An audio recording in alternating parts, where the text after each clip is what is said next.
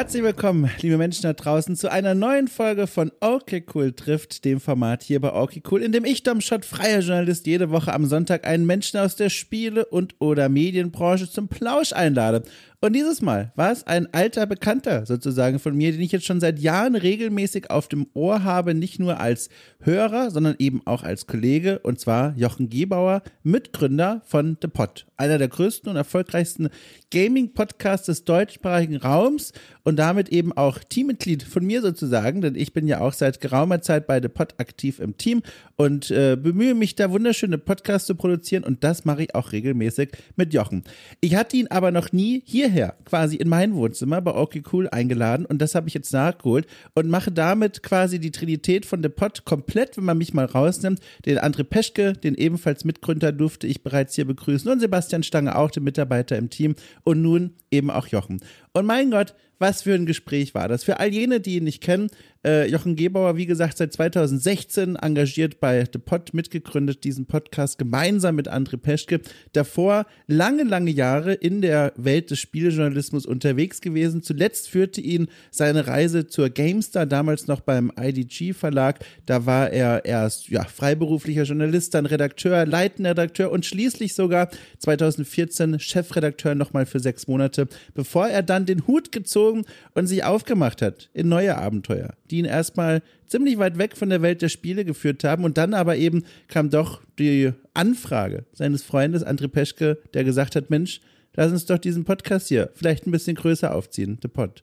Und so erzählt sich die Geschichte, die dann erstmal einige Jahre lang äh, sehr erfolgreich äh, voranging, weiterging, bis dann im äh, Januar 2020 es zu einer kleinen Zäsur kam, einer Zäsur, die etwa sechs Monate andauern sollte, nein, es sind sogar acht Monate, acht Monate andauern sollte. Und zwar in dieser Zäsur hat sich Jochen eine Auszeit genommen von The, The Pot, von vielen seiner eigenen Projekte und hat sich erstmal zurückgezogen und sich überlegt, okay, äh, wie soll es weitergehen?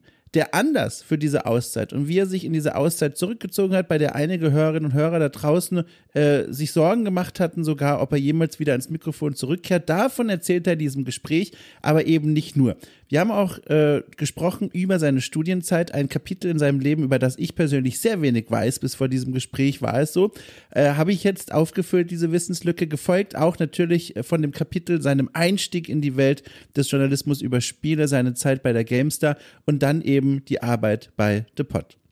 Es war ein Gespräch, auf das ich mich lange Zeit gefreut habe. Wir haben einen großen, großen Rundumschlag um sein Leben drumherum gemacht, sind mitten durchgeschritten durch einige der spannendsten Kapitel, wie ich finde, die er so zu erzählen hatte. Aber wer weiß, vielleicht ist auch ganz viel liegen geblieben, was noch spannender gewesen wäre. Macht nichts, dann lade ich ihn einfach bei Zeiten nochmal ein. Das ist ja hier auch alles möglich. So, aber nun erstmal möchte ich euch viel Spaß wünschen mit dieser Folge in Überlänge. Es gab viel zu besprechen. Ich habe es wirklich, also wirklich von Herzen sehr sehr genossen, Jochen Gebauer hier begrüßen zu können und dabei das Mikrofon einzuschalten. Und nun wünsche ich viel Spaß.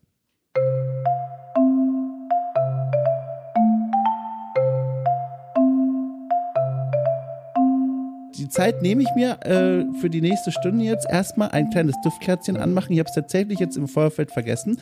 Ähm, und während ich oh Gott, mit diesem Streichholzschachtelchen kämpfe, frage ich etwas, was ich mich tatsächlich schon ganz aufrichtig frage, seit wir zusammenarbeiten, mhm.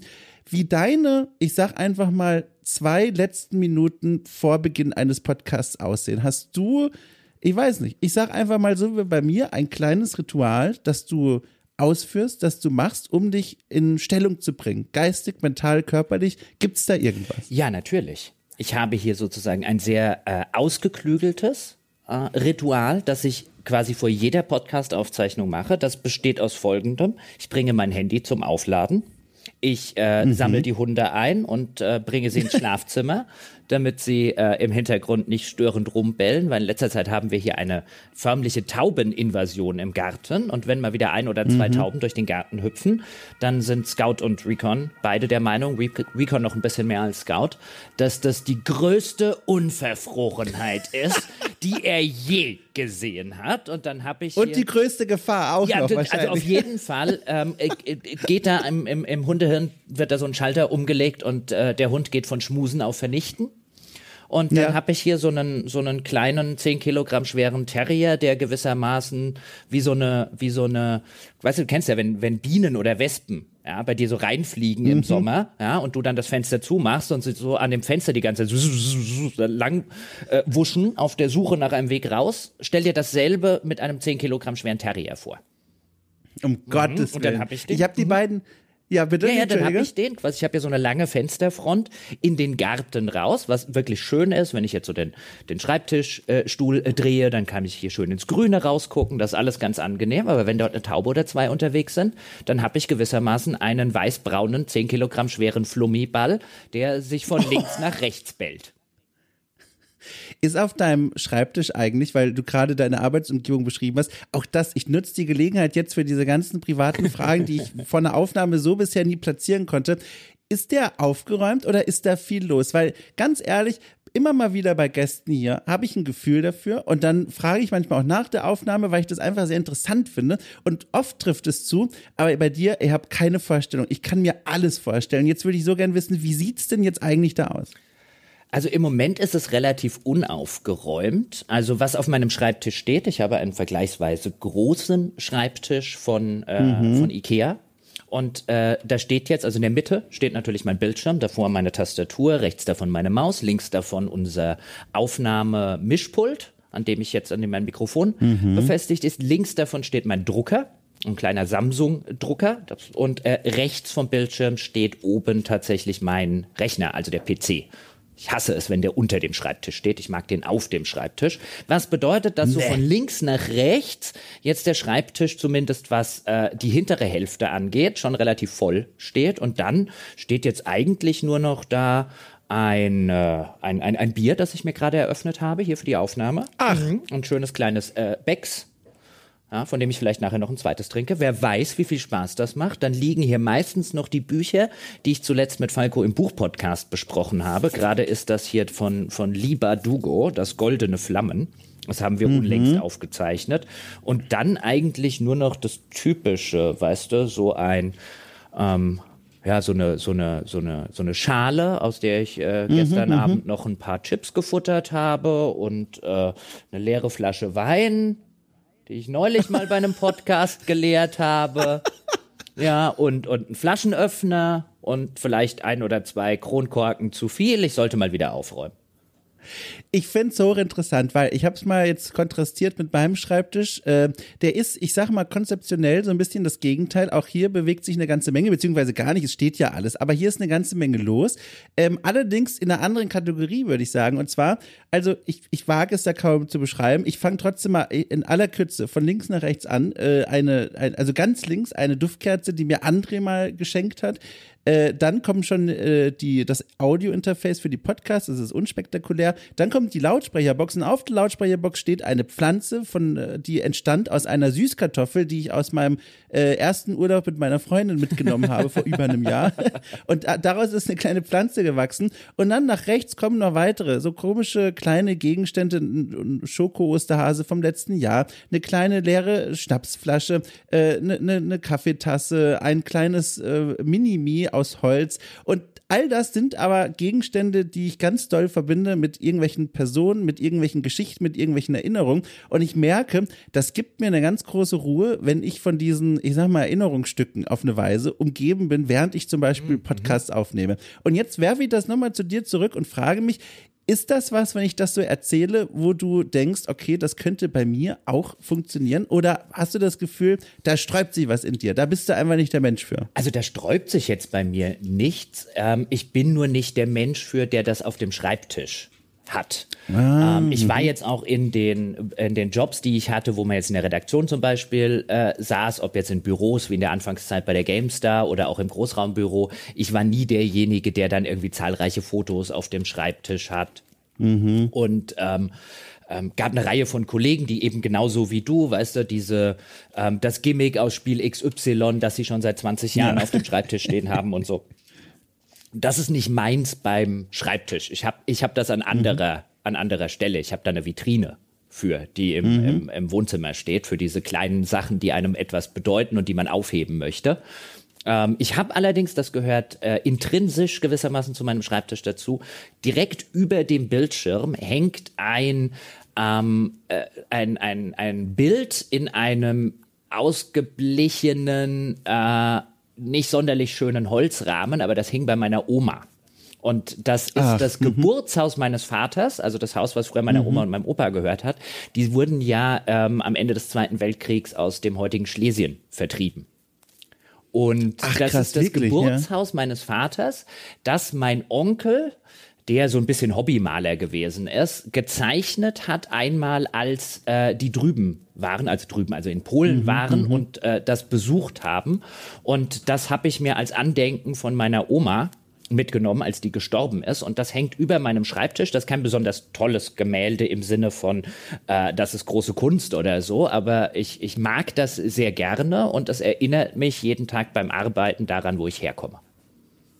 Das ist ja richtig nett. Da kriege ich einen kleinen Schauer am Rücken ein von der guten Art, weil tatsächlich an derselben Stelle sozusagen hängt bei mir ein, ein also Gegenstück, äh, weiß ich nicht, aber es geht in dieselbe Richtung. Eine Original äh, Code-Scheibe vom zweiten Monkey Island, die mir mein Vater, der mittlerweile nicht mehr lebt, gebastelt hat, als ich noch ein Kind oh. war, Anfang der 90er dann irgendwann. Und die schleppe ich also jeden Umzug und wir alle wissen, wie oft ich jetzt schon umgezogen bin, äh, geht die mit und die hat es überlebt bisher und die hängt jetzt genau an dieser Stelle Stelle, die du gerade beschrieben hast. Ach, das ist ja schön. Das ist ja schön. ah, das ist aber, auch, das, das, ist aber auch ein schönes Erinnerungsstück, Dom. Das, das würde ich, also, würd ich auch in allen Ehren ja. halten. Das würde auch jeden Umzug überleben. Und wenn das irgendwann mal kaputt gehen sollte, würde die Welt zusammenbrechen. Es ist, eigentlich müsste ich es mal einrahmen. Du, du hast mich jetzt durch, durch die Antwort auch nochmal darauf gebracht, eigentlich ist die Zeit vorbei, wo es frei quasi herum äh, äh, in der Luft sich befindet, sondern es braucht eigentlich einen Rahmen. Aber das ist eigentlich eine Richtung, ich wollte da gar nicht lang, aber es war halt schon wieder so interessant. Ich wollte eigentlich mit ganz was anderem beginnen. Und zwar mit einem, also auch schon wieder, mit einem Gefühl. Und dieses Gefühl verdanke ich indirekt dir. Und zwar, jetzt muss ich kurz ausholen für alle, die quasi nicht bei uns am Schreibtisch jeden Tag sitzen. Vor einigen Tagen, jetzt zum Zeitpunkt der Aufnahme, hast du auf äh, Twitter eine, ich sag mal, einen kleinen also einen Tweet veröffentlicht, in dem es darum ging, dass du dich an eine Recherche klemmen möchtest für The Pod und du hast da um äh, interessierte Gesprächspartner, Gesprächspartnerinnen gebeten. Und äh, ich sah diesen Tweet und das war einer dieser Momente, die liebe ich ja sehr in, in meinem und auch in unserem Job. Dieses Gefühl, du, du bekommst so eine Inspiration, so ein Input und dir fallen sofort tausend Dinge ein, deine Hände fangen an, also wie elektrisiert über die Tastatur zu fliegen. Du hast Ideen, wohin man damit gehen könnte. Du hast Ideen, mit wem du sprechen könntest. Und dann kamen wir auch zusammen und arbeiten ja mittlerweile auch gemeinsam an dieser Recherche. Und was ich mich dann gefragt habe, weil dieses Gefühl, also wirklich, mich Mark und Bein ist durchgegangen. Ich fand das so toll von den Formaten, von den vielen, vielen Formaten, mit denen du dich ja täglich bei The Pod auseinandersetzt, welches Format kommt dieser Gefühlswelt am nächsten? Was, vielleicht einfacher gesagt, ist, ist im Grunde, Gott, das ist mir ein bisschen viel Duftkerze in den Hals gekommen. Welches Format ist das, wo du sagst, so, das ist mein Lieblingsformat? Was bringt deine, ich weiß nicht, deine Fingerspitzen zum Vibrieren? Gibt's da was? Lass mich überlegen. Ich glaube, ich würde instinktiv erstmal sagen, das ist nicht formatabhängig bei mir, sondern das ist themenabhängig bei mir. Es gibt mhm. immer mal wieder Podcasts. Also in der Regel ist es so, dass ich jeden Podcast wirklich gerne mache. Den, den wir machen. Also ich habe Gott sei Dank mhm. einen Job, in dem ich morgens nicht aufstehe und sage, boah, ich habe heute aber überhaupt keinen Bock in die Redaktion zu gehen. Ich könnte mir 3000 andere Sachen ähm, könnte ich mir gerade irgendwie schöner vorstellen. Außerdem würde ich lieber noch gerne zwei Stunden länger schlafen oder so. Also mhm. da, da sozusagen die das Level ist schon sehr hoch, auf dem wir operieren. Und wenn ich jetzt, wir haben jetzt zum Beispiel kurz bevor wir diese Aufnahme hier gemacht haben, haben wir zusammen ein, ein, eine Wertschätzung zu Citizen Sleeper gemacht, die sehr viel Spaß gemacht hat, so ungefähr 40 mhm. Minuten lang gedauert. Und das ist immer wieder, ich gucke danach auf die Uhr und ich denke, boah, wo ist denn diese ganze Zeit hin? Und das, das ist immer ein schönes Signal, finde ich, dafür, dass einem die Arbeit Spaß macht oder generell das, was, was man macht, Spaß macht, wenn man auf die Uhr guckt und denkt, wow, ich hätte jetzt gedacht, wir sind hier seit zehn Minuten beschäftigt und nicht seit 40. Mhm. Ähm, insofern, das, das würde ich gern vorweg schicken, aber damit es nicht irgendwie so wirkt, als ja, der Rest macht er ja auch so reine Routine. Aber es gibt immer mal wieder Podcasts oder Themen, von Podcasts, bei denen ich dann da sitze und ich kann das Gefühl, das du gerade geschildert hast, echt super verstehen, bei denen man so ein bisschen hibbelig wird und so ein bisschen kribbelt mhm. in den Fingern, man so denkt, oh, ja, äh, das ist ja super interessant. Das stellt sich bei mir meistens dann ein, wenn ich den Eindruck habe, dass es entweder ein Thema ist, zu dem ich oder zu dem wir in unserem Podcast vielleicht was, ähm, was, was sagen können, was analysieren können, was vorstellen können, von dem ich jetzt denke, das hat nicht jeder so. Oder das haben wir vielleicht mhm, mhm. sogar ein bisschen exklusiv. Und das kann, das kann mal ein Interview sein, was ich super finde. Das kann durchaus auch mal eine Spielebesprechung sein, bei der ich dann vielleicht mit dir oder mit André oder mit Seppe im, im Lauf des Gespräches halt einfach so für mich das Gefühl kriege, ah, das ist eine super Analyse. Ähm, ich glaube, mhm. ich glaube, die, die ist interessant, ich finde die schlüssig, ich finde das super. Ähm, und ich glaube, die hat so, so hat auf das Spiel noch nicht jeder drauf geguckt. Ähm, mhm. Und die ist so angenehm weit weg von dem, was wir nicht sein wollen, ähm, was man halt sonst so äh, landläufig eben als, als typischen Spieletest irgendwie bekommt. Ähm, das kann auch mal in einem En Detail, was wir haben, eine, eine Detailbetrachtung sein. Ich habe zum Beispiel mit André vor etlicher Zeit schon mal ein, ein En Detail über den Einstieg von Bioshock Infinite gemacht, wo ich dann aus meiner, aus meinem Studium der Amerikanistik halt relativ viel mit der ganzen amerikanischen Geschichte, der ganzen amerikanischen Bildsprache, Ikonografie und so weiter. Und dann sitze ich immer so ein bisschen davor und äh, dann habe ich dieses Gefühl äh, was du jetzt schilderst. Und bei der Recherche, die du angesprochen hast, das war jetzt ein anderer Fall. Auch da, weil es ein Thema ist, das glaube ich noch nie jemand in einer größeren Breite bearbeitet hat, nämlich die Frage, was verdienen eigentlich Spielejournalisten in mhm. Deutschland? Mhm. Und dann natürlich auch die, die Resonanz, die drauf gekommen ist, die mich jetzt wirklich überrascht hat, also wie viele dort von sich aus auf den einen oder die zwei Tweets, die dann stattgefunden haben, sich gemeldet haben, weil man dann auch wieder so sieht, man hat so ein bisschen in ein Wespennest reingestochen. Ähm, mhm. Also nicht im negativen Sinne, dass jetzt lauter Wespen kommen, die mich stechen wollen, sondern im Sinne davon, da gibt es offensichtlich unter Kolleginnen und Kollegen da draußen ein hohes Potenzial, sich auch einfach mal Frust von der Seele zu reden und einfach mal über Wertschätzung und solche Dinge zu sprechen von Arbeitgeberseite. Und das sind halt immer so die Themen. Also entweder was, wenn ich den Eindruck habe, wir machen da was Neues, was es so noch nicht gegeben hat, dann funktioniert das bei mir.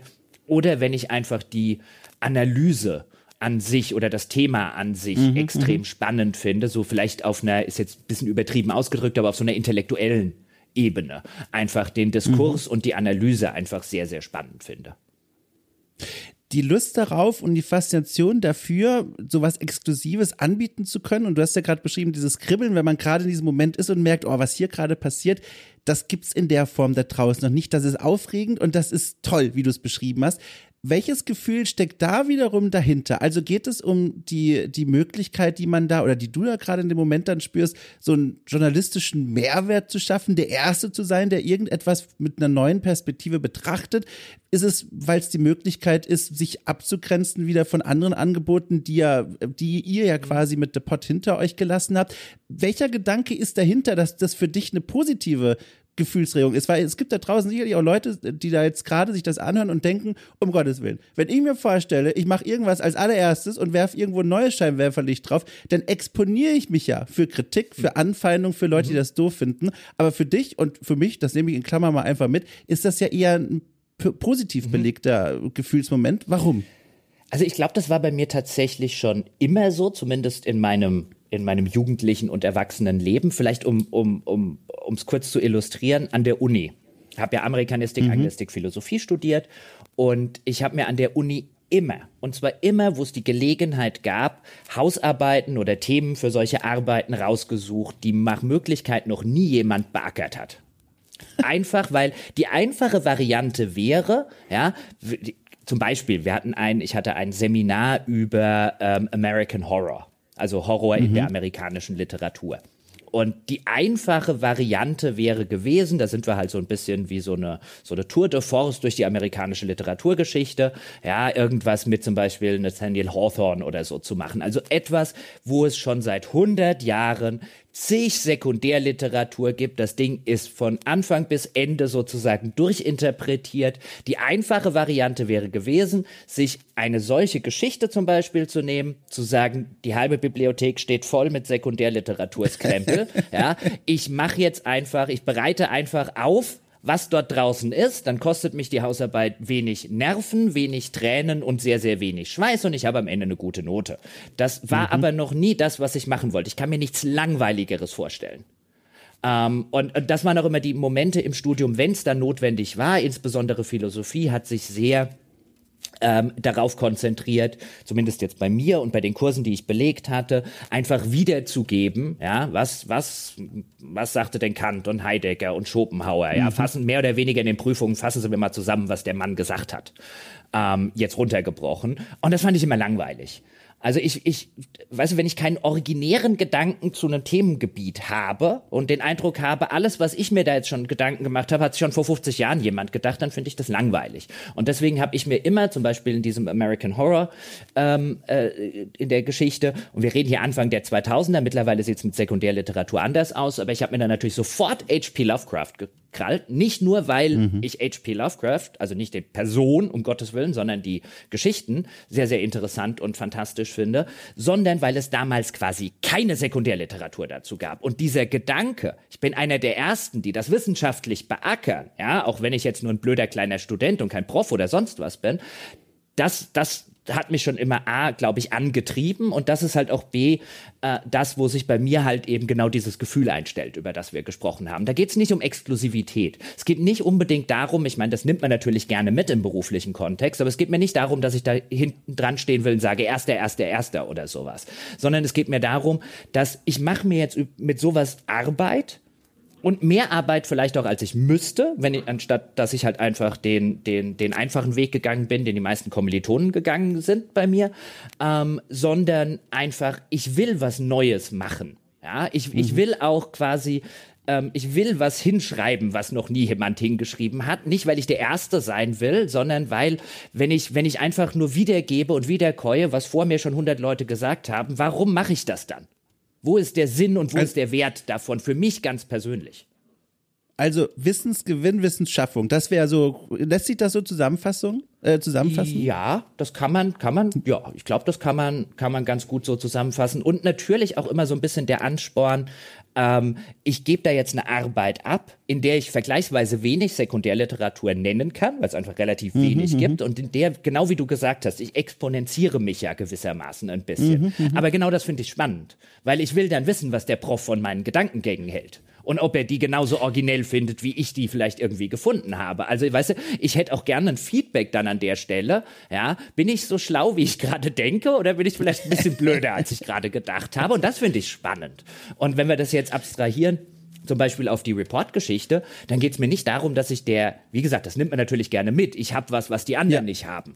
Ähm, ja. Das hat noch niemand beackert und so weiter. Aber es geht mir vor allen Dingen auch einfach darum, ich mache hier eine Reportage über etwas, wofür es noch keine Reportage gibt. Ich habe das noch nie gemacht. Ja, ja.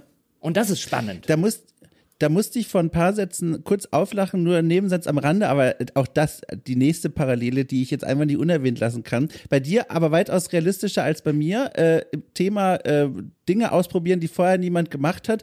Äh, ich glaube, es war im zweiten oder dritten Semester, also eigentlich zum Zeitpunkt, als man hätte es besser wissen müssen, in meinem Archäologiestudium, wo ich als Hausarbeitsthema meinem Prof vorgeschlagen habe, ich würde gerne eine vorbereitende Hausarbeit schreiben, die sich um Atlantis dreht, um dann in meiner Bachelorarbeit Atlantis zu finden.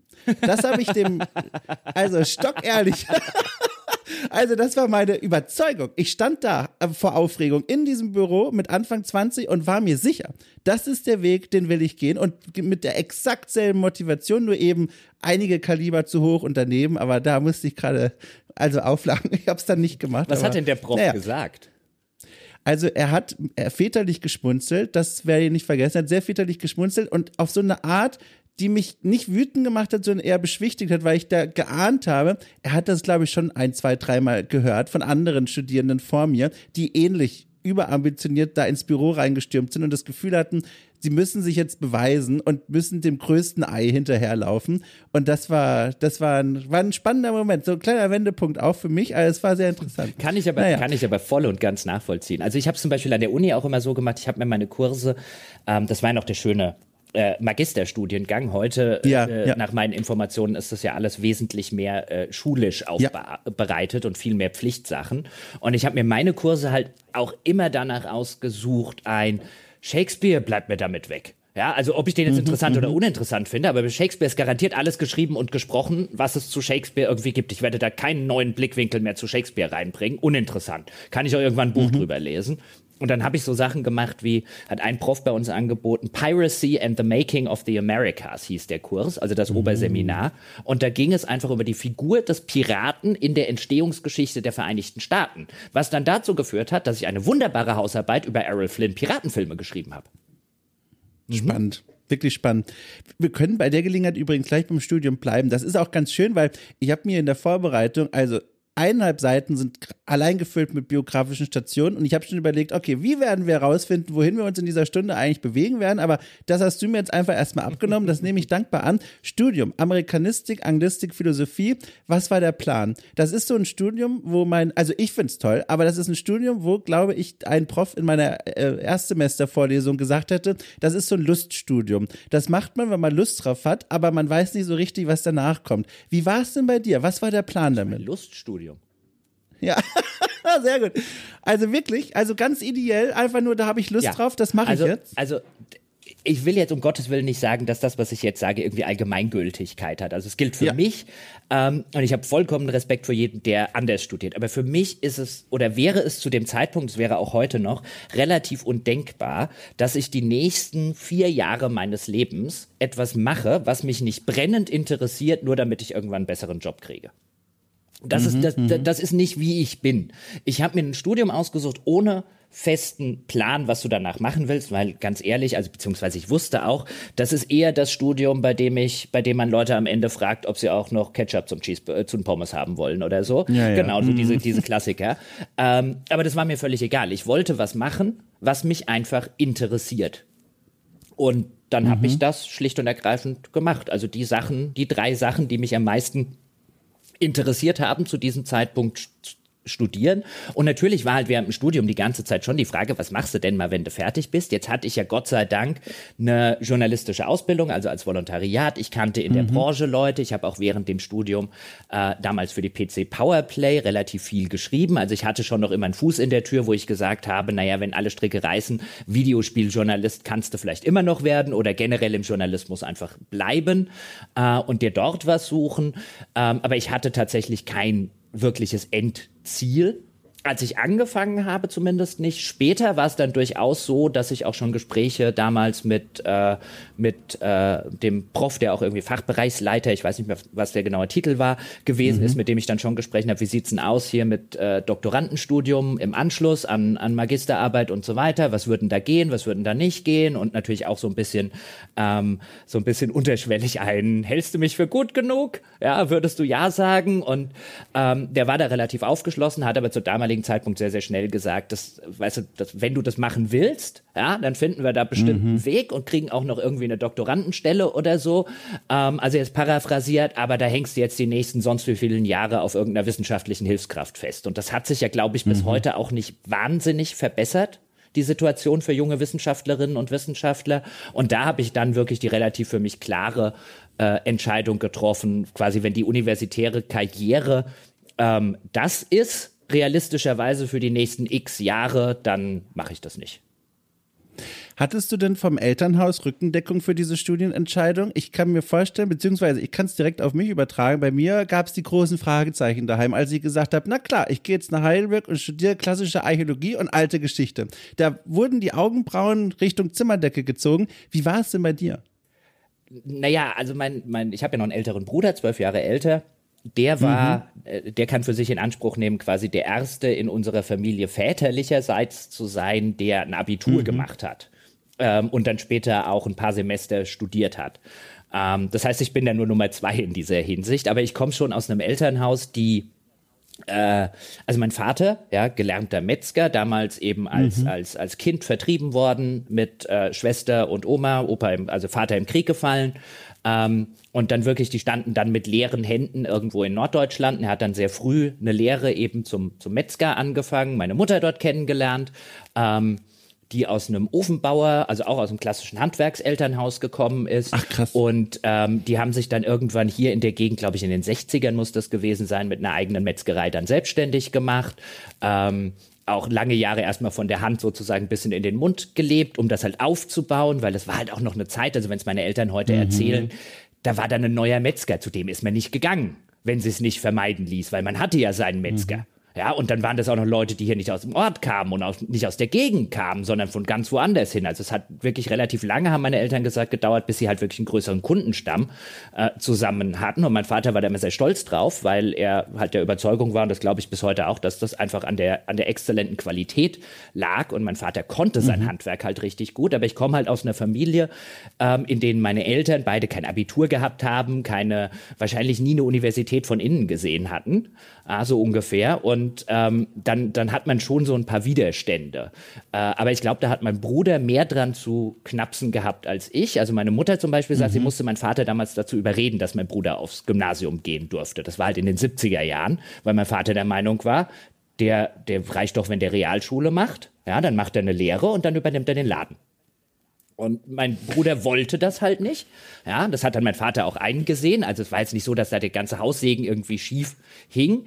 Ähm, aber das war schon, glaube ich, für ihn so ein bisschen eine Enttäuschung. Dieses, ich kann ja. den, den Laden nicht an meinen ältesten Sohn vererben. Und bei mir war es dann, glaube ich, eher eine Sache, dass meine Eltern schon relativ früh wussten, okay, der ist ein bisschen anders als die anderen. ja, und dann war es eher so ein, naja, also ich glaube, sowohl mein Vater als auch meine Mutter waren, als ich gesagt habe, ich gehe jetzt Amerikanistik, Anglistik und Philosophie studieren, haben die sich gesagt, ach, der nur wieder. Ja, also in, in Character. Ja, ja, aber die, die, die, wussten an dem Zeitpunkt wussten die schon, man muss den Bub einfach machen lassen, weil sonst sonst wären wir alle unseres Lebens nicht mehr froh. Ach, da bin ich froh, dass du es erzählt. Sie musste nämlich auch an das Schicksal eines ehemaligen Kommilitonen denken, damals noch in Heidelberg. Der hat ein Semester mit mir klassische Archäologie studiert und seine, seine Eltern hatten auch einen Familienbetrieb, eine Bäckerei und die haben, wie ich es damals mitbekommen habe, sehr viel Druck auf ihn ausgeübt, dass er eben doch dieses, dieses Familienunternehmen beerben soll, dieses alte Handwerk, Mehrgenerationenbetrieb und dem ist er dann tatsächlich auch, hat sich gebeugt und ist dann nach dem ersten Semester in diesen Familienbetrieb in das kleine Dorf zurückgekehrt und ist da, glaube ich, bis heute noch. Ich weiß nicht, wie glücklich er ist. Ich hoffe natürlich maximal glücklich, aber das sind eben auch Geschichten, die sich aus diesem Familienbetriebshintergrund heraus schreiben können. Und da bin ich froh, dass du da offenbar das nicht als ständigen Begleitung im Kopf hattest. Nein, aber ich glaube auch meine Eltern, oder ich bin mir sicher, meine Eltern wussten relativ früh, ja, dass ich nicht derjenige bin, der eine Metzgerei übernimmt. Ja, ja, also das ja. ging schon relativ früh los, dass ich, äh, dass ich Messerverbote und so weiter hatte. Ja, und wenn ich meinen Vater gefragt habe, kann ich was helfen bei euch da hinten im Schlachthaus, dass es dann kam, ein, nee, wir haben es allein schwer genug. Also ich bin handwerklich völlig un, unbegabt für so etwas, wirklich vollkommen. Ähm, äh, mein Bruder wäre da tatsächlich der wesentlich bessere gewesen, das zu machen. Aber ähm, weiß nicht, ob er es heute vielleicht ein bisschen bereut, dass er es nicht doch gemacht hätte, weil der ist der wesentlich ja. handwerklicher und mit den Händen arbeitende. Will jetzt nicht sagen, dass er blöd ist, um Gottes Willen. Ja, aber dem liegt ja. das viel näher, als mir das jetzt liegen würde. Also das, das war tatsächlich nie in der, in der Verlosung. Und ich glaube, hätte ich meinem Vater gesagt, bevor er die Metzgerei, meine Eltern sind ja irgendwann in den Ruhestand gegangen, Anfang der 2000er, ähm, und hätte ich gesagt, du, Vater, ich würde vielleicht doch die Metzgerei, hätte er wahrscheinlich gesagt, um Gottes Willen. so schlimm, um Gottes Willen.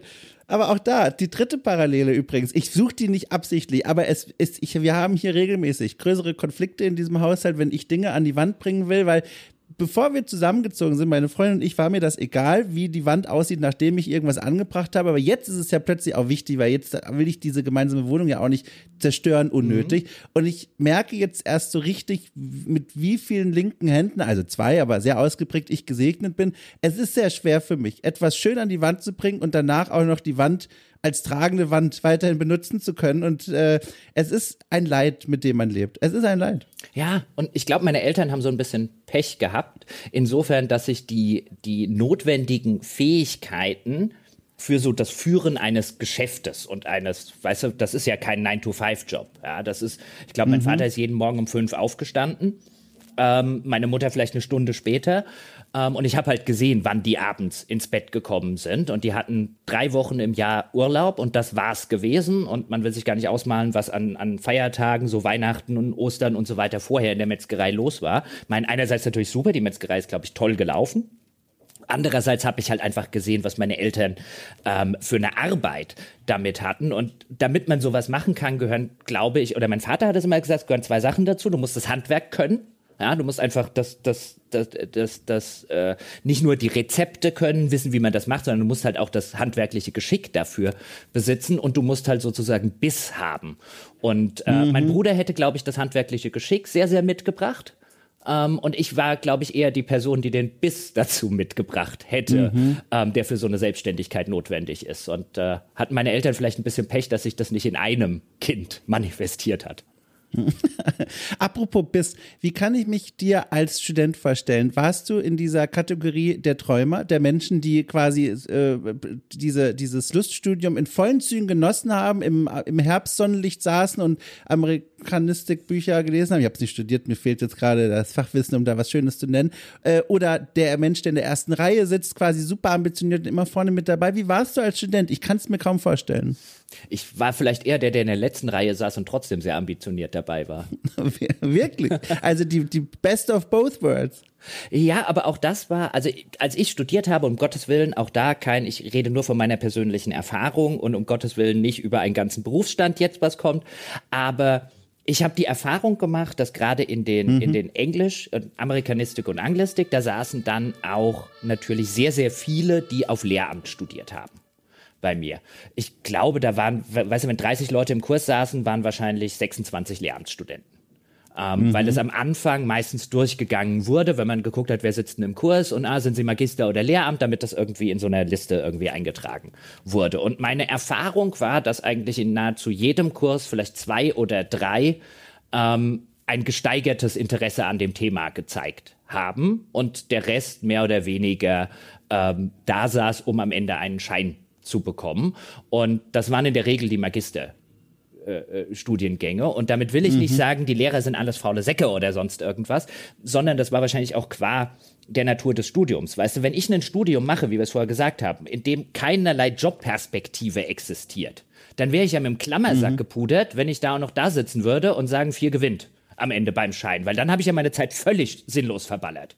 Während wenn ich jetzt vielleicht ja. ein Lernstudium gemacht hätte, da hätte ich mir in Kurs X gesagt, okay, ich brauche ja einen sprachwissenschaftlichen Kurs, da machen wir jetzt einen Haken dran, ist vollkommen wurscht, interessiert im, äh, in zwei Jahren keine Sau mehr, was ich für eine Note in dem Kurs gehabt habe. Ja, Hauptsache ich habe das Ding hier bestanden, verstehe komplett, warum viele das irgendwie anders gemacht haben, aber bei mir war es halt so, ich habe das nur gemacht, weil ich Bock drauf habe, also sitze ich ja nicht in dem Kurs und äh, äh spiele irgendwie das, das, die stille Maus, ja, oder sage, ich habe die Bücher nicht gelesen, die wir brauchen, ich habe mich mit dem Thema nicht auseinandergesetzt. Das ist der einzige Grund, warum mhm. ich da mhm. bin. Ich war da, um zu lernen und neue Dinge zu mhm. erfahren und eben nicht, um einen Abschluss oder eine Note zu kriegen um vielleicht jetzt noch mit dieser Frage die, die Welt des Studiums mal hinter uns zu lassen. Jetzt hast du dich ja ultimativ für den Weg des Spielejournalisten entschieden. Das ist ja, liegt auf der Hand.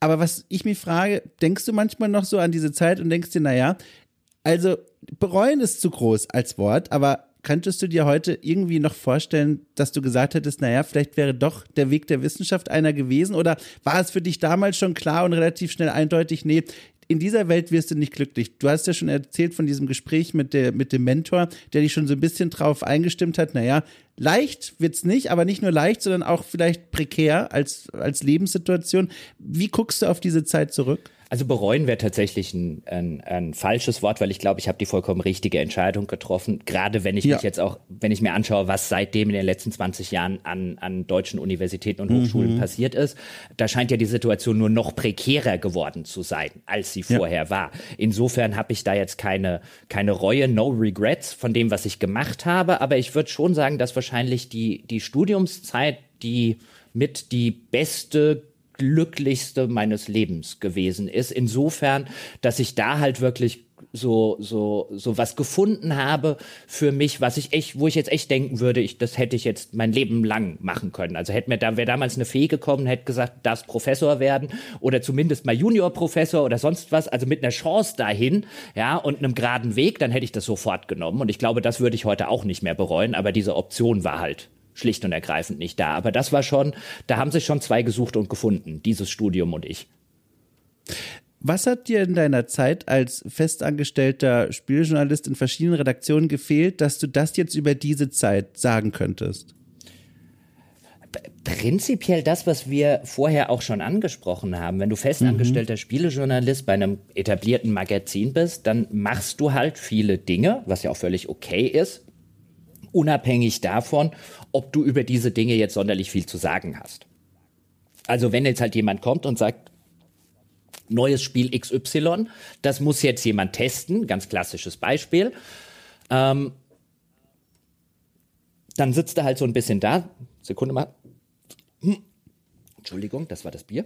Du lass die Geräusche raus. Ich habe hier auch schon, ich habe mir hier schon zwei Krankenwagen aufgeschrieben. Also genau. Und also klassische Situation. Ja, jemand muss den Test zu XY machen und dann sitzt du da und denkst dir, ja, ich müsste mich jetzt ja theoretisch nicht melden, ja, aber irgendwas muss ich ja die Woche auch noch machen. Wenn ich nicht den Test von XY mache, dann bleibt vielleicht die Vorschau von Z an mir hängen oder die Vor äh, der Test zu, zu, zu X oder sonst irgendwas.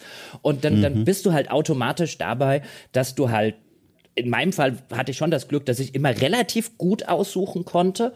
Ja, aber es war halt einfach die Sache, du hast dann Spiel X getestet, du warst auf einem Event zu Spiel Y. Das war A, immer relativ fremdbestimmt, beziehungsweise einfach themenbestimmt, weil als GameStar kannst du halt nicht sagen, wir machen nichts zum neuen Call of Duty zum Beispiel oder zum neuen Ubisoft mhm, Open World. Spiel oder so. Verstehe ich ja auch. Ja, und dann saßt du da vielleicht mit einem Spiel und hast gesagt, ich muss jetzt einen sechsseitigen Test schreiben und ich habe eigentlich nichts. Das Spiel ist eigentlich nicht, ja, das ist schon gut und so, aber ist eigentlich nichts so sonderlich Interessantes. Und dann sitzt du natürlich, wenn du deinen Job gut machen willst, trotzdem da und sagst, ich will aber, dass da am Ende ein guter sechsseitiger Artikel dabei rauskommt und dann ist das, ist das schon Arbeit. Und das ist schon Arbeit, die ein bisschen, zu mich zumindest, echt ein bisschen schlaucht. Also einen längeren Artikel über Dinge zu schreiben, die ich jetzt vielleicht, wenn ich ganz, ganz ehrlich wäre, sagen würde, ein, ey, hätte ich dir auch auf einer Seite kurz erzählen können, geht aber jetzt gerade ja. in diesem Kontext nicht. Ähm, das ist halt eine Arbeit, die, die schlaucht und die mich nicht wirklich sonderlich erfüllt. Ich meine, klar, auch da hohes Niveau. Gibt echt viele Leute, die würden sich die Finger danach lecken, wenn sie mm. gesagt kriegen, schreib mir halt mal einen längeren Text über SimCity, ja, weil es einfach besser ist als die Sachen, die sie halt in ihrem täglichen Arbeitsleben machen müssen. Deswegen will ich mich mhm, da gar nicht mhm. beklagen. Aber das ist halt ein, ein, Umfeld, in dem ich, glaube ich, nie so richtig glücklich äh, gewesen wäre, weil die diese Kreativ also diese Zwänge sozusagen, diese äußeren Notwendigkeiten qua des Geschäftsmodells ähm, schon so ein bisschen die, die Kreativität einschränken. Und was mir halt an der Uni super gefallen hat, war halt, hat da vielleicht auch genau die richtigen Fachbereiche mit genau den richtigen Profs erwischt. Aber da war es halt, die haben halt wirklich gesagt, ey, wir haben auch keine Lust, die 723. Zusammenfassung zu Shakespeare zu lesen. Ich finde das super, dass du dir ein Thema vorgenommen hast, das noch wenig beackert ist. Mach das mal und sozusagen diese kreative Freiheit und, und den, den Rückhalt irgendwie rauszugehen und zu sagen, ich will jetzt dazu was machen. Das klingt vielleicht auf den ersten Blick ein bisschen absonderlich, aber gucken wir doch mal, ob wir es nicht machen können. Die hast du halt in der klassischen Spieleredaktion so nicht. Ja, ja. Das ist ja hochspannend. Wie war das denn dann zuletzt? Deine letzte Station war ja dann äh, GameStar-Chefredakteur. Mhm.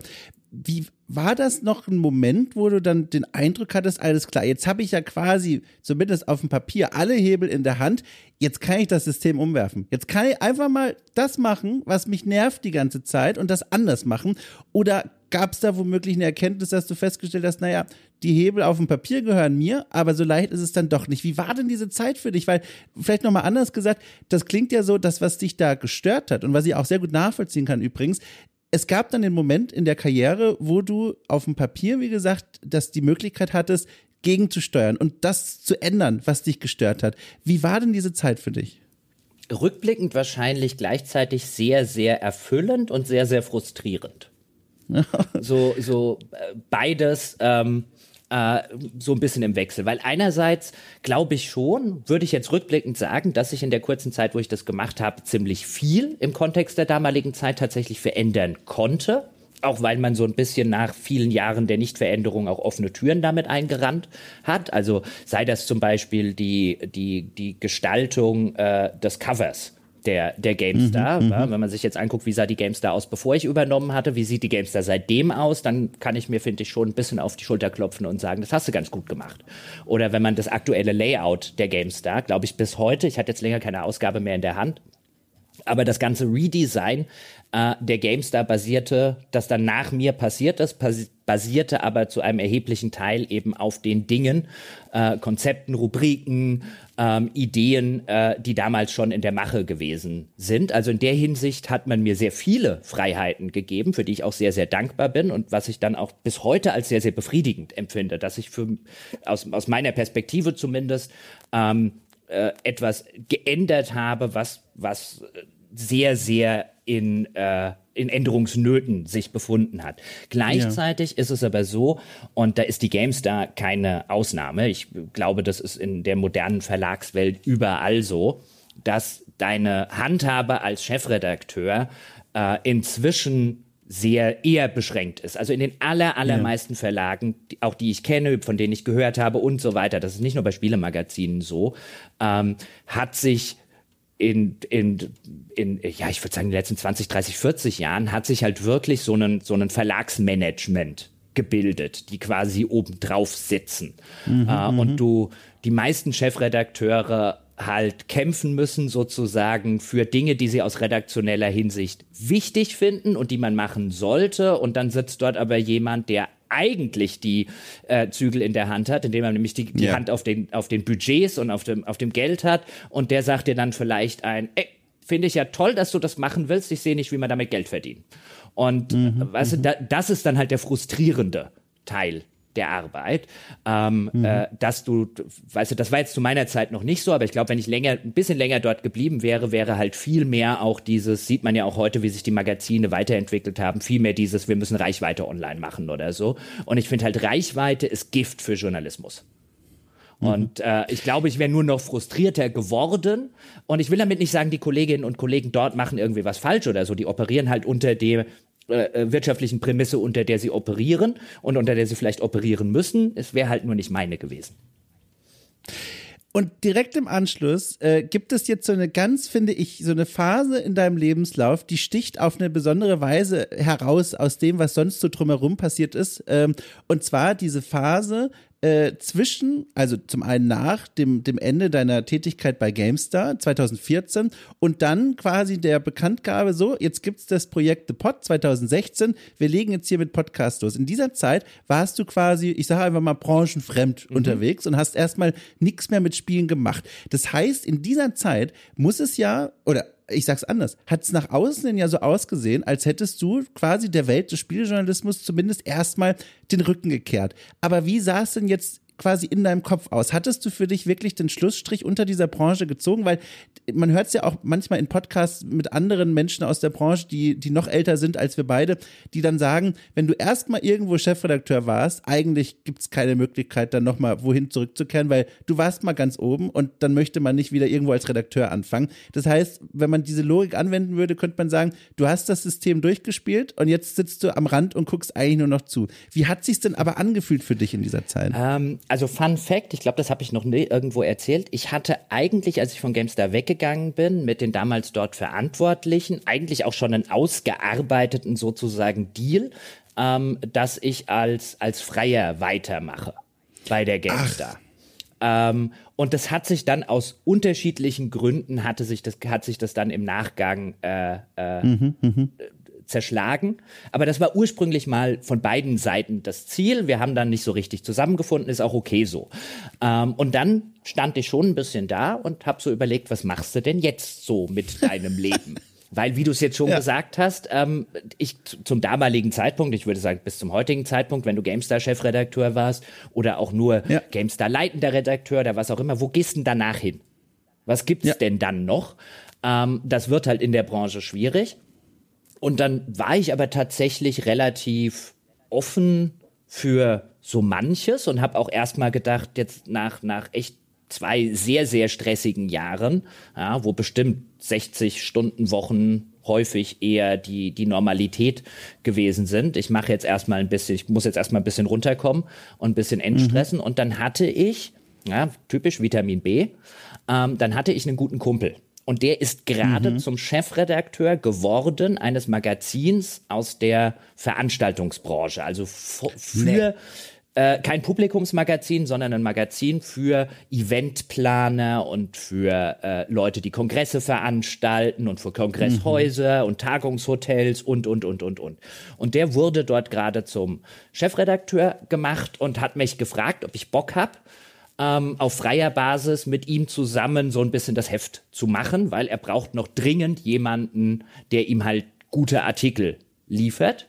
Und dann habe ich mich dort mit dem Verlagsleiter und so unterhalten und mit ihm als Chefredakteur und die haben halt echt ordentlich bezahlt. Das war halt damals auch noch eine Branche, da ist echt Geld drin. Ja, diese ganzen Kongresshäuser, ja, ja. diese ganzen, äh, also diese ganzen Kongressbüros, ja, die halt sowas managen wie jetzt die Köln-Messe und die Frankfurt-Messe und so weiter. Da stecken richtig, richtig viele öffentliche Budgets drin. Also da ist Kohle mhm. drin gewesen. Ähm, ich sage gewesen deshalb, weil sich da natürlich durch die Corona-Pandemie einiges verschoben hat in dieser Branche. Ja, ja. Und die haben echt gut bezahlt. Es gab die Möglichkeit, äh, nicht nur die Möglichkeit, sondern auch so ein bisschen die Anforderung, äh, sehr häufig zu reisen und zwar ähm, halt auf Events, wo sie dann halt, was weiß ich, ein neues Kongresszentrum vorgestellt haben und, und, und. Und in, in wenigen Monaten war ich, war ich war in Miami, ich war in Sydney, ähm, ich war auf Sizilien, in Norwegen und, und, und. Also einer meiner ersten Artikel mein dort Gott. war zur Friedensnobelpreisverleihung in Oslo. Mhm. Ähm, und da gab es unter anderem, war man dann bei so einem, bei so einem Talk dabei, hast du jetzt nicht selber Fragen stellen können mit den Preisträgern. Ich glaube, das waren damals welche, die die tunesische Verfassung, irgend sowas war das, war das gewesen. Ähm, also da hat man auch wirklich interessante und coole Leute kennengelernt. In Sydney zum Beispiel habe ich Abend gegessen mit äh, dem Verantwortlichen unter anderem zur damaligen Zeit der Messe Los Angeles und wir haben über die drei gequatscht. Ach krass. Und der wollte dann so ein bisschen. Aber auch cool. Ja aber auch cool bei dieser Szene, dass das Thema, diese Spielesache, nie wegging, ne? Also selbst dort quasi in, in, in diesem völlig anderen Jobbereich, es war immer Teil. Ja, und ich, ich kann mich noch dran erinnern, also wie gesagt, ist schon einige Jahre her, deswegen hat das auf heutige Sachen garantiert, weißt du, hat jetzt keinen Einfluss mehr auf und äh, ja. äh, kein Abbild mehr davon, aber ich weiß nicht mehr, wie wir drauf kamen. Und er war dann auch wirklich so interessiert. Oh, dann warst du schon mal auf dieser, und die, ich glaube, dieses Unternehmen, wo er der Chef war von dieser ganzen Veranstaltungs, ähm, Organisation, die hatten die Los An das Los Angeles Convention Center erst vor kurzem übernommen. Und dann war er total interessiert Ach. dran, wie ich denn so diese E3 sehe, als jemand, der schon da war, weil es für die echt eine wichtige Messe war. Mein Gott. Ähm, also da hat man auch wirklich interessante, coole Leute kennengelernt, man kam gut rum und es gab echt gutes Geld. Und äh, ja. ja. da war ich auch noch, als André dann gekommen ist ja. und gesagt hat, ähm, also nicht, dass ich mir das vorher nicht auch schon gedacht hatte, weil wir hatten ja diesen Hobby-Podcast und der hat sich echt ganz gut entwickelt. Und jetzt hat André bei der GameStar gekündigt. Also es war jetzt nicht so, als hätte nur André die Idee gehabt, wir könnten ja auch was zusammen machen. Ja, ähm, ja. Aber als er dann auch eben sozusagen kam, weil er dann ja in der Situation war, wo ich vorher war, er hat dort jetzt gekündigt, mhm. was mache ich denn jetzt mit meinem Leben? Ähm, und ähm, erst dann so die Idee. Und äh, dann stand ich halt so ein bisschen vor der Wahl. Mache ich das, was ich jetzt habe, weiter? Weil das war ein echt cooler Job. Ja, oder mhm. springe ich in das kalte Wasser, gebe diesen echt coolen Job voraussichtlich auf, weil das jetzt halt eine Branche war, da gibt's jetzt nicht 20 Magazine oder so. Also wenn die jetzt einen anderen gefunden mhm. hätten, dann wäre ich halt raus gewesen. Ähm, und das war schon so ein bisschen eine Entscheidung, was machst du jetzt? Und äh,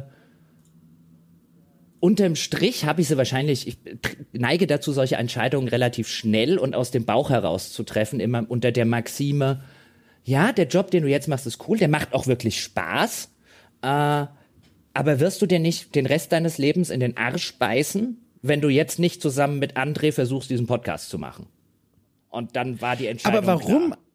Ja, aber warum eigentlich? Also, ähm, du hast schon beschrieben, aus dieser komfortablen Lage heraus ein Projekt mit einem Freund aufzuziehen, von dem ihr, also professionell im Grunde aufzuziehen, von dem ihr noch nicht so richtig wisst, ob es wirklich funktionieren wird, zumal ja auch diese Podcast-Bezahlgeschichte damals noch völlig andere Geschichte war als heute, noch weitaus weniger etabliert. Was hat dich denn dazu bewogen, in dieses kalte Wasser zu springen? Das ist ja aus dem, also in, in der Rückblende, so kann man das ja mal so ganz leicht sagen, aber in der Rückschau ist das ja eigentlich eine also eine Entscheidung, ich sag mal, wenn es ein Film wäre, hätte niemand diesen Twist kommen sehen können.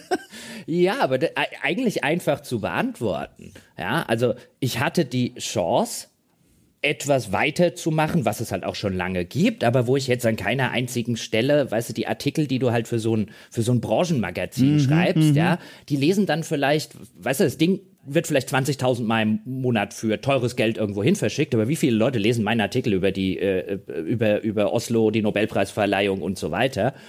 Ähm, mhm. Und nachdem du über das zehnte Tagungshotel oder Konferenzzentrum geschrieben hast, dass sie jetzt auch WLAN können, ja, oder solche Geschichten.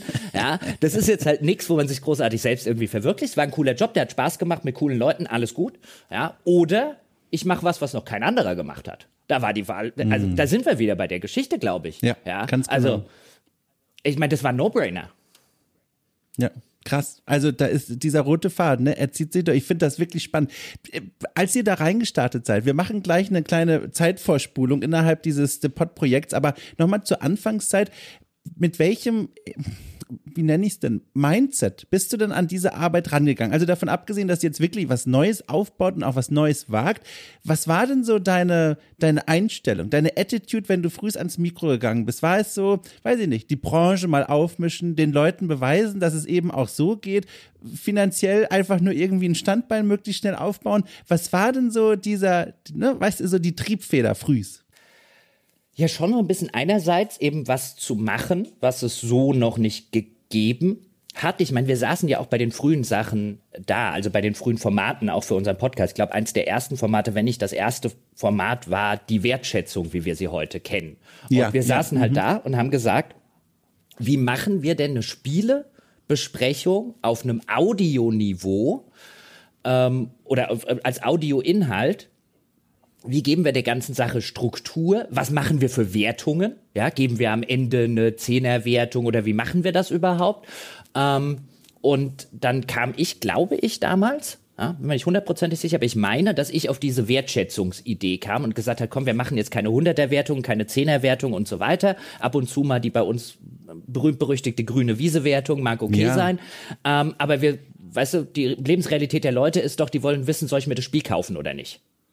Und ähm, das war so ein bisschen da die Antriebsfeder. Also auch letztlich, wir haben ja Formate aus dem Boden gestampft, für die ich jetzt und glaube wir jetzt, für die es keine Vorbilder gegeben hat. Mhm, mhm, Einfach weil das so in dieser Form vorher, will nicht sagen, gar niemand gemacht hat, aber zumindest kannte ich ihn nicht. Oder sie, die das gemacht haben, wenn es die gegeben hat.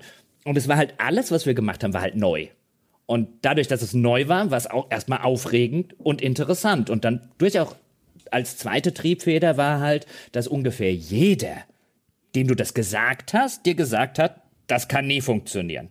Und also in der Hinsicht bin ich wahrscheinlich psychologisch relativ einfach gestrickt. Wenn du mir, wenn ich irgendwas vorhabe und du sagst, das kann nie funktionieren, dann ist es ein, na warte.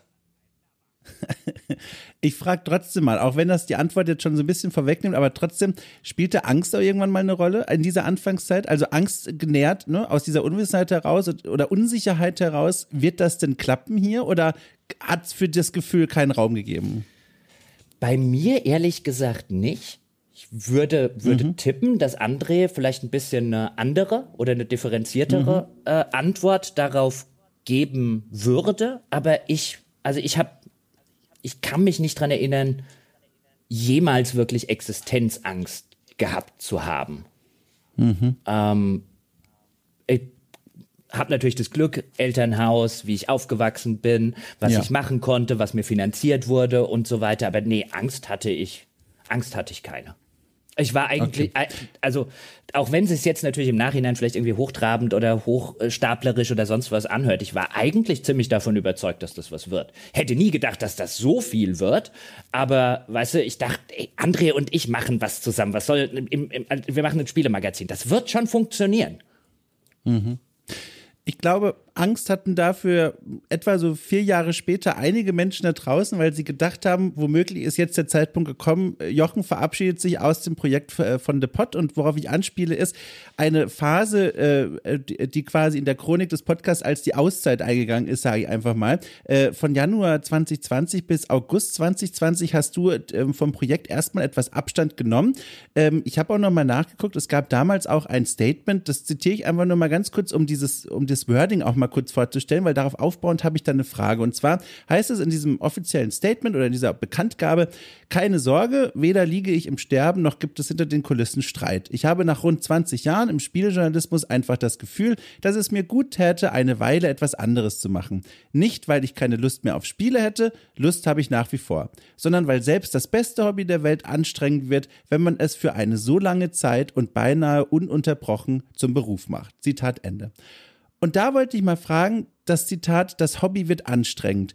Wie hat sich das im Vorfeld, bevor es dann zu dieser Auszeit kam, eigentlich bemerkbar gemacht? Also, wo war der Punkt, wo du gemerkt hast, irgendwie, irgendwie stimmt hier was nicht?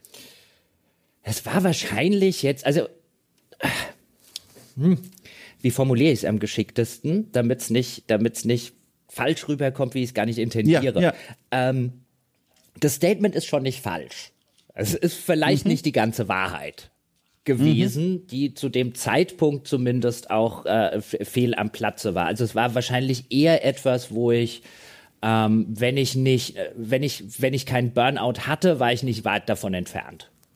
Ja, und ja. ich habe halt einfach gemerkt, wie alles für mich immer anstrengender wurde, wie es teilweise auch einfach uninteressanter wurde, also wie selten diese Momente, über die wir vorher geredet haben, äh, mhm. geworden sind. Ähm, und dazu kamen dann noch einige Geschichten, was weiß ich, da gab es ein bisschen Drama um unseren Discord-Channel und so. Also alles Dinge, wo du jetzt in der mhm. Retroperspektive sagst, ein, okay, habe ich mich vielleicht an manchen Stellen echt nicht, äh, ne, echt nicht sonderlich geil und so weiter verhalten, ja, aber war vielleicht auch teilweise einfach ein Produkt der, der, der Gemengelage und der psychischen Gemengelage, in der man sich befunden hat und so schaukelt sich eins zum anderen hoch, ähm, dass ich dann relativ kurzfristig äh, so ein bisschen dastand und ich, ich bin damals zu meinem Hausarzt gegangen, weil es mir echt auch körperlich mhm. nicht sonderlich gut ging. Und den kenne ich jetzt schon ewig und drei Tage, mit dem habe ich früher zusammen Fußball gespielt. Ähm, Ach, cool. Und der hat dann die Praxis vor einigen Jahren von seinem Vater übernommen. Und da habe ich mir so einen Termin geben lassen, habe auch extra, weißt du, warum wollen sie sich denn einen Termin geben lassen, wenn du da vorne anrufst? Und dann willst du natürlich nicht mit der, äh, so richtig mit der Sprache irgendwie raus und so, ja, ich wollte mal mit mhm. Peter so, vielleicht hat er ja mal irgendwo so einen etwas, etwas größer äh, oder etwas längeren Termin, wo er mal ein bisschen mehr Zeit hat. Dann bin ich da halt hin, habe ihm so die ganze Sache äh, äh, geschildert. Der hat mich so ein bisschen äh, äh, abgehört, angeguckt und so weiter und hat gesagt, du machst jetzt nix.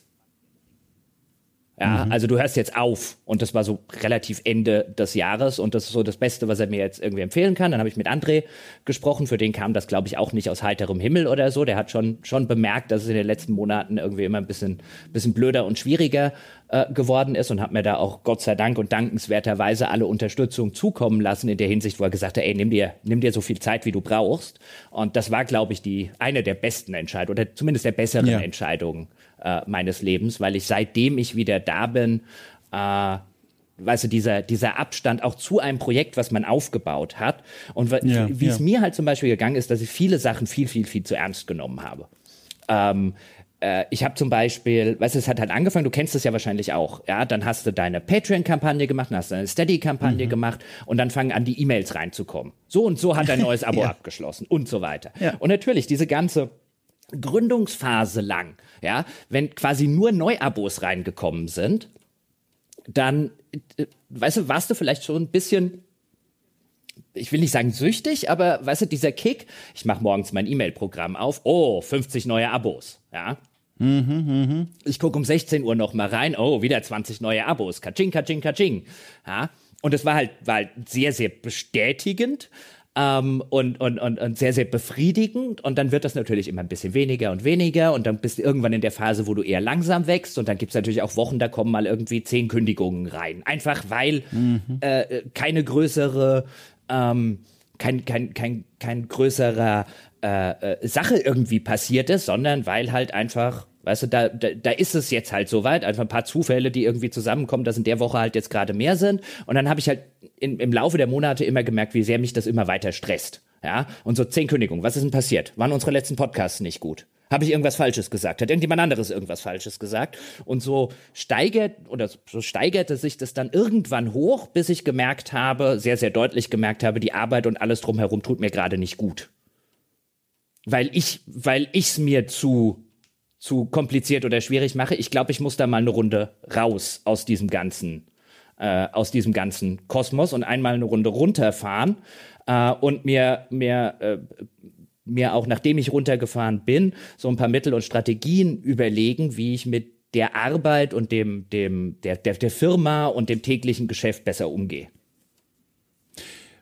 ich finde das ja ganz interessant, dass diese E-Mails, die ich übrigens auch also kenne und fürchte, diese grundlos, also grundlos im Sinne von es wird kein Grund explizit genannt, Kündigungen für das eigene Projekt, die sofort das Einfallstor für viele Selbstzweifel und Gedanken sind, die man, glaube ich, so richtig erst nachvollziehen kann, wenn man selber mal so ein Projekt dann auf die Beine gestellt hat und da auch so viel dranhängt, viel Herz, viel Leidenschaft und all das.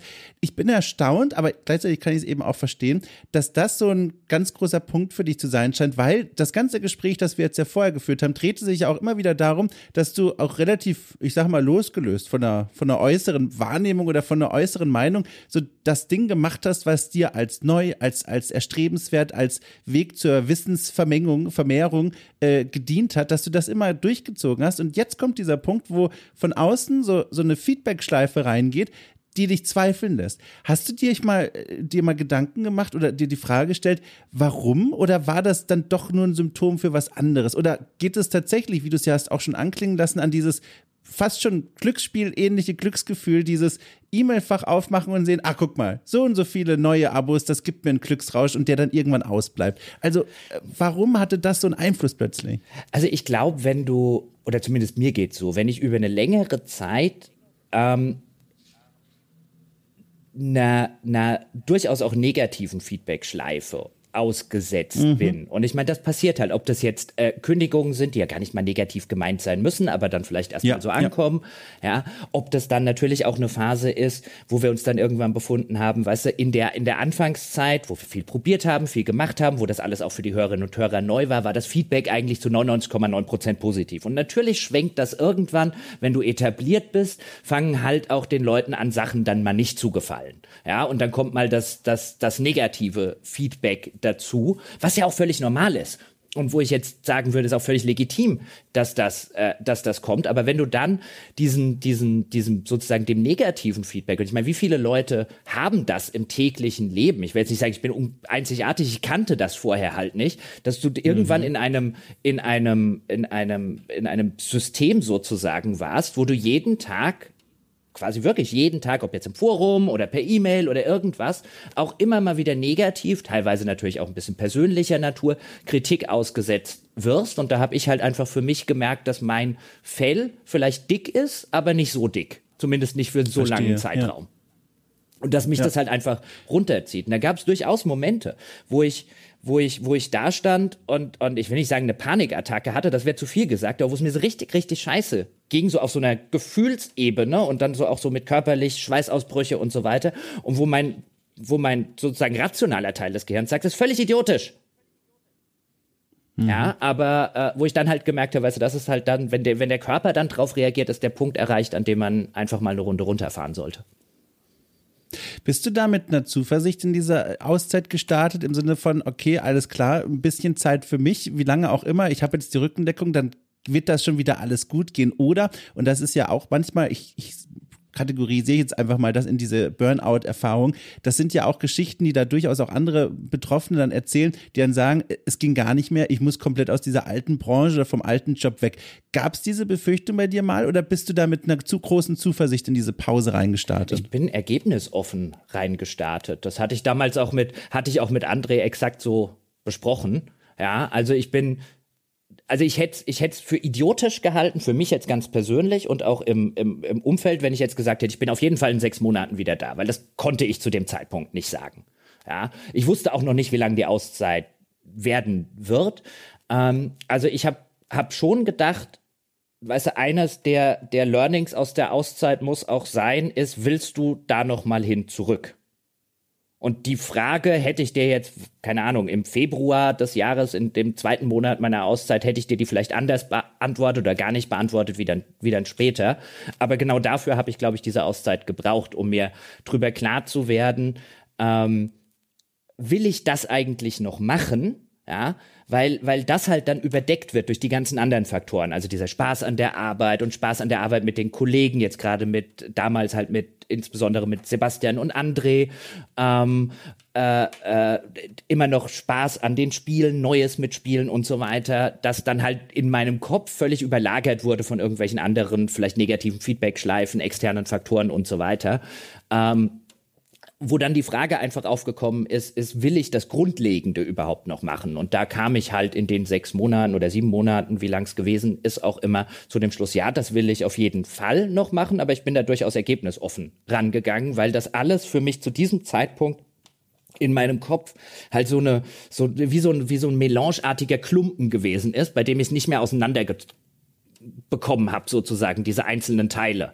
Ja, das hing alles ja, miteinander ja. irgendwie zusammen. Ja, und ich musste sozusagen ein bisschen in meinem Kopf diesen, diesen Knoten wieder loskriegen und dann auch zu überlegen, okay, den Teil, was Arbeit mit André Sebastian, auch Arbeit vielleicht im Forum, ähm, mit Hörerinnen und Hörern, diesen Diskurs und alles, das finde ich ja alles eigentlich ziemlich geil. Wie vermeide ich, dass ich wieder an diesen Punkt komme? Ja, das wollte ich dich nämlich auch fragen. Das ist nämlich direkt die Frage, die ich mir stelle, weil du hast ja dann auch was sehr Kluges gemacht, glaube ich. Du bist ja dann äh, so quasi im Schongang erstmal wieder zurückgekehrt zum Projekt, so nach und mhm. nach, langsam, ne? Nicht direkt wieder ab Montag, 9 Uhr geht's richtig wieder los, sondern langsam und klug. Äh, wie, aber wie hast du jetzt für dich dauerhaft geschafft, das dir so einzurichten, offenbar, dass es jetzt viel besser klappt als vorher? Also ich glaube zumindest, also ich habe ein paar Sachen habe ich habe ich erstmal gelassen. Also ich habe zum Beispiel relativ lange mich im Forum relativ zurückgehalten, ähm, einfach weil ich für mich gemerkt habe, sozusagen diese negative Feedback-Schleife, die dann dort ja. auch kommt und wo auch manchmal und damit muss man halt einfach umgehen, auch wenn man manchmal als der Betroffene halt da sitzt und sagt, das finde ich gerade scheiße, wenn die Kritik halt auch mal ein bisschen persönlich wird. Das kennst du ja auch. Äh, bestimmt nehme ich zumindest an. Ja, ähm, auf jeden Fall, mhm. ja. Ähm, da habe ich mich dann relativ lange zurückgehalten, dass ich jetzt wieder auf den Punkt komme, wo ich jetzt wieder ziemlich regelmäßig dort unterwegs bin, einfach weil ich gemerkt habe, okay, da, da, braucht, da dauert die Auszeit sozusagen länger. Weißt du, wenn ich mich da jetzt wieder mhm, direkt mhm. drauf stürze, dann bin ich gleich wieder an so einem Punkt. Also ich bin mit den Sachen auch eingestiegen, von denen ich gesagt habe, da habe ich Bock, die machen Spaß. Ja, ähm, das ist das, was ich machen will und habe mich bei den anderen zurückgehalten. Ich habe solche Sachen gemacht wie ein, ich krieg zum Beispiel diese E-Mails nicht mehr von Patreon und Steady. Die habe ich ah, komplett mhm. rausgeschmissen. Mhm. Ich bin sogar so weit gegangen, dass ich, glaube ich, jetzt anderthalb Jahre lang oder so habe ich nicht mehr geguckt, wie viel Geld wir verdienen. Ach, krass. Ich habe zu André gesagt, ja. weil ich weiß, er behält das sowieso im Auge. Ja, ich habe ja, zu André ja. gesagt, André, lass mich mal in unregelmäßigen Abständen einfach zu meinem Seelenheil wissen, läuft noch gut. Das ist alles, was ich brauche der Indikator ist für dich quasi, wenn ich beim Montagsmeeting nicht mehr dabei bin, weißt du, okay, alles klar, die Einsparungen haben begonnen.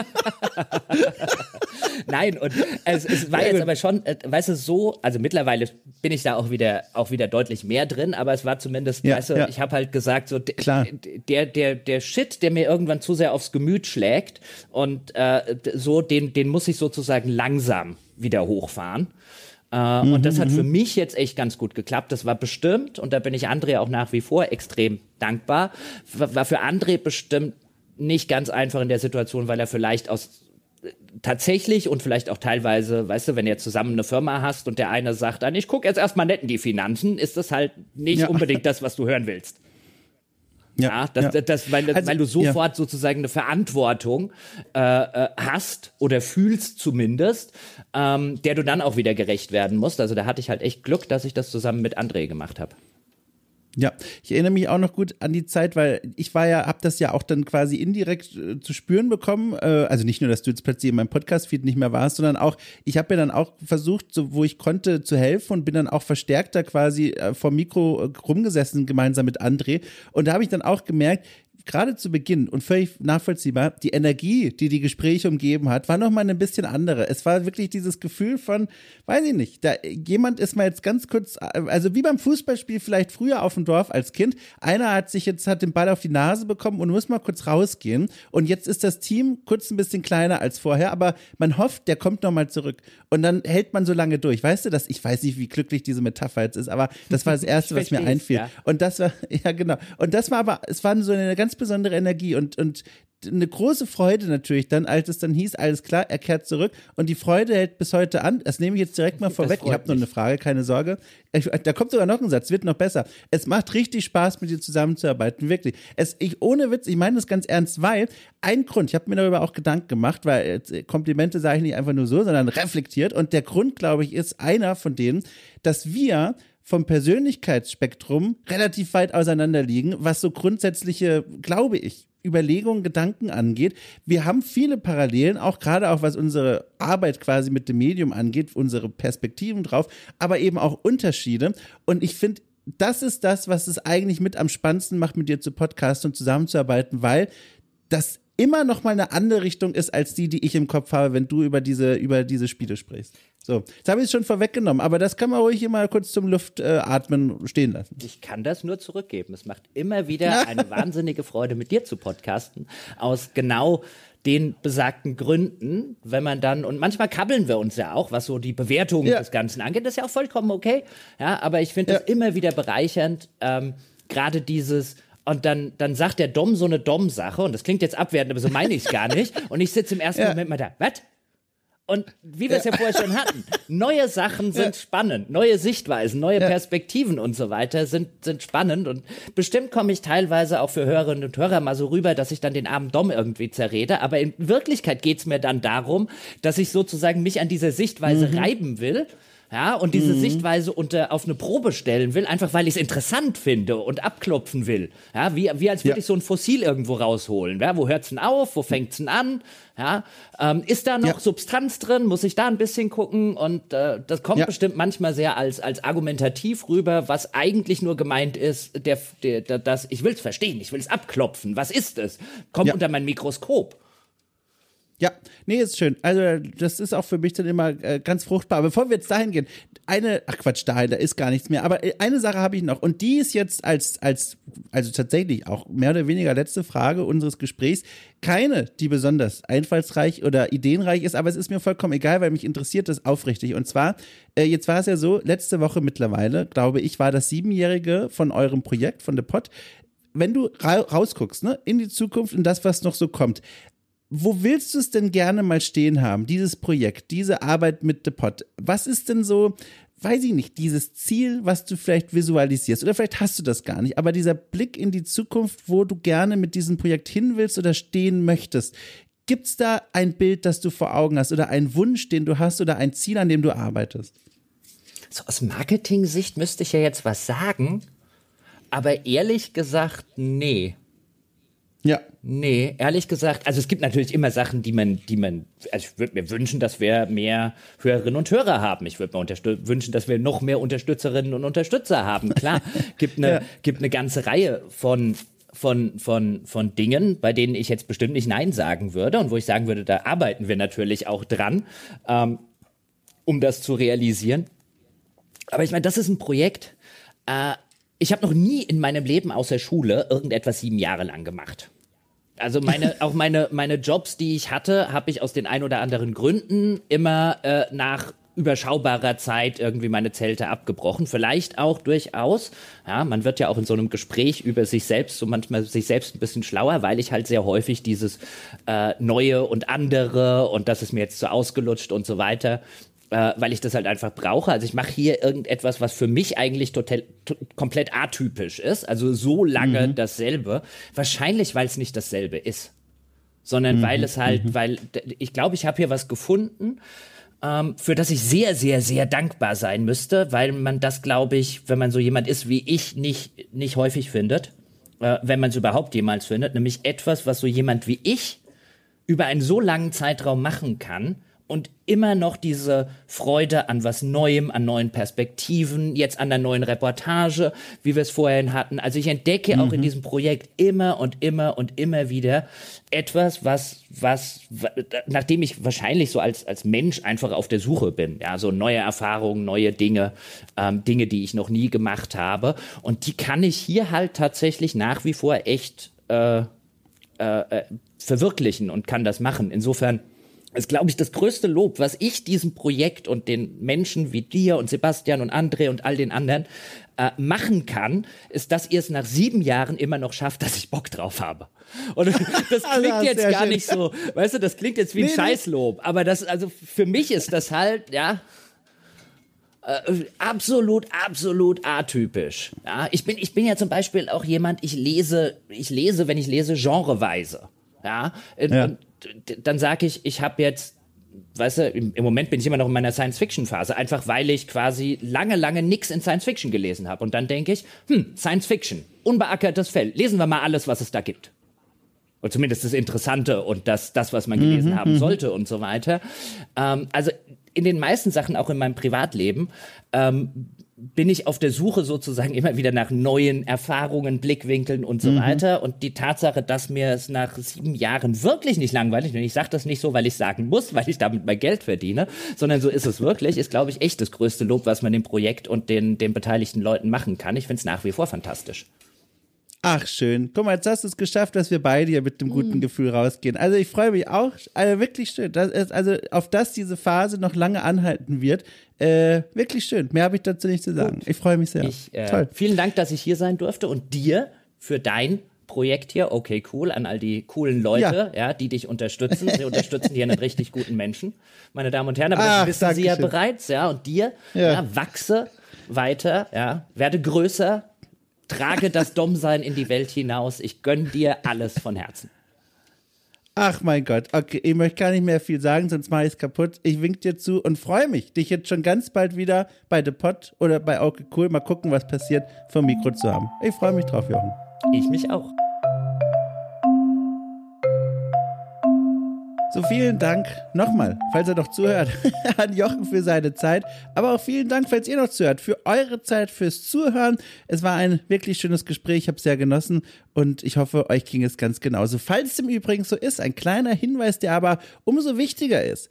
Ihr könnt okay cool feedbacken auf eine indirekte Art im Grunde. Und zwar könnt ihr dieses Projekt hier mit Sternchen bewerfen bei Apple Podcasts, bei Spotify und Co. Könnt aber auch ganz direkt loswerden, eure Meinung zu diesem Projekt entweder per Mail an post.okcool.space oder äh, in den jeweiligen Sternchen-Ausfüllfeldern, denn bei Apple Podcasts und so weiter kann man ja auch kleine liebe Sätzchen schreiben. Könnt ihr machen, müsst ihr aber nicht. Ich freue mich über beides. Und außerdem, apropos Freuen, eine weitere Möglichkeit, die es gibt, ähm, okay zu unterstützen. Und zwar finanziell auf Steady. Für 5 Euro im Monat seid ihr dabei und öffnet eine neue Wunderwelt der Spielformat-Besprechungen, ich hoffe, das war ein Wort, in dem ich gemeinsam äh, mit Gäste über Spiele spreche von ganz unterschiedlichen Blickwinkeln, inklusive Spielezeitschriften, die ich gemeinsam mit meiner Kollegin Lea Irion zum Beispiel durchblättere, oder auch dem Format Okay Cool kauft ein, wo ich gemeinsam mit dem österreichischen Journalisten Rainer Siegel losziehe, mit einem festen Budget, zu diesem Budget dann Spiele einkaufe, die irgendwie zu einem Oberthema passen und uns dann über den Einkaufskorb austauschen,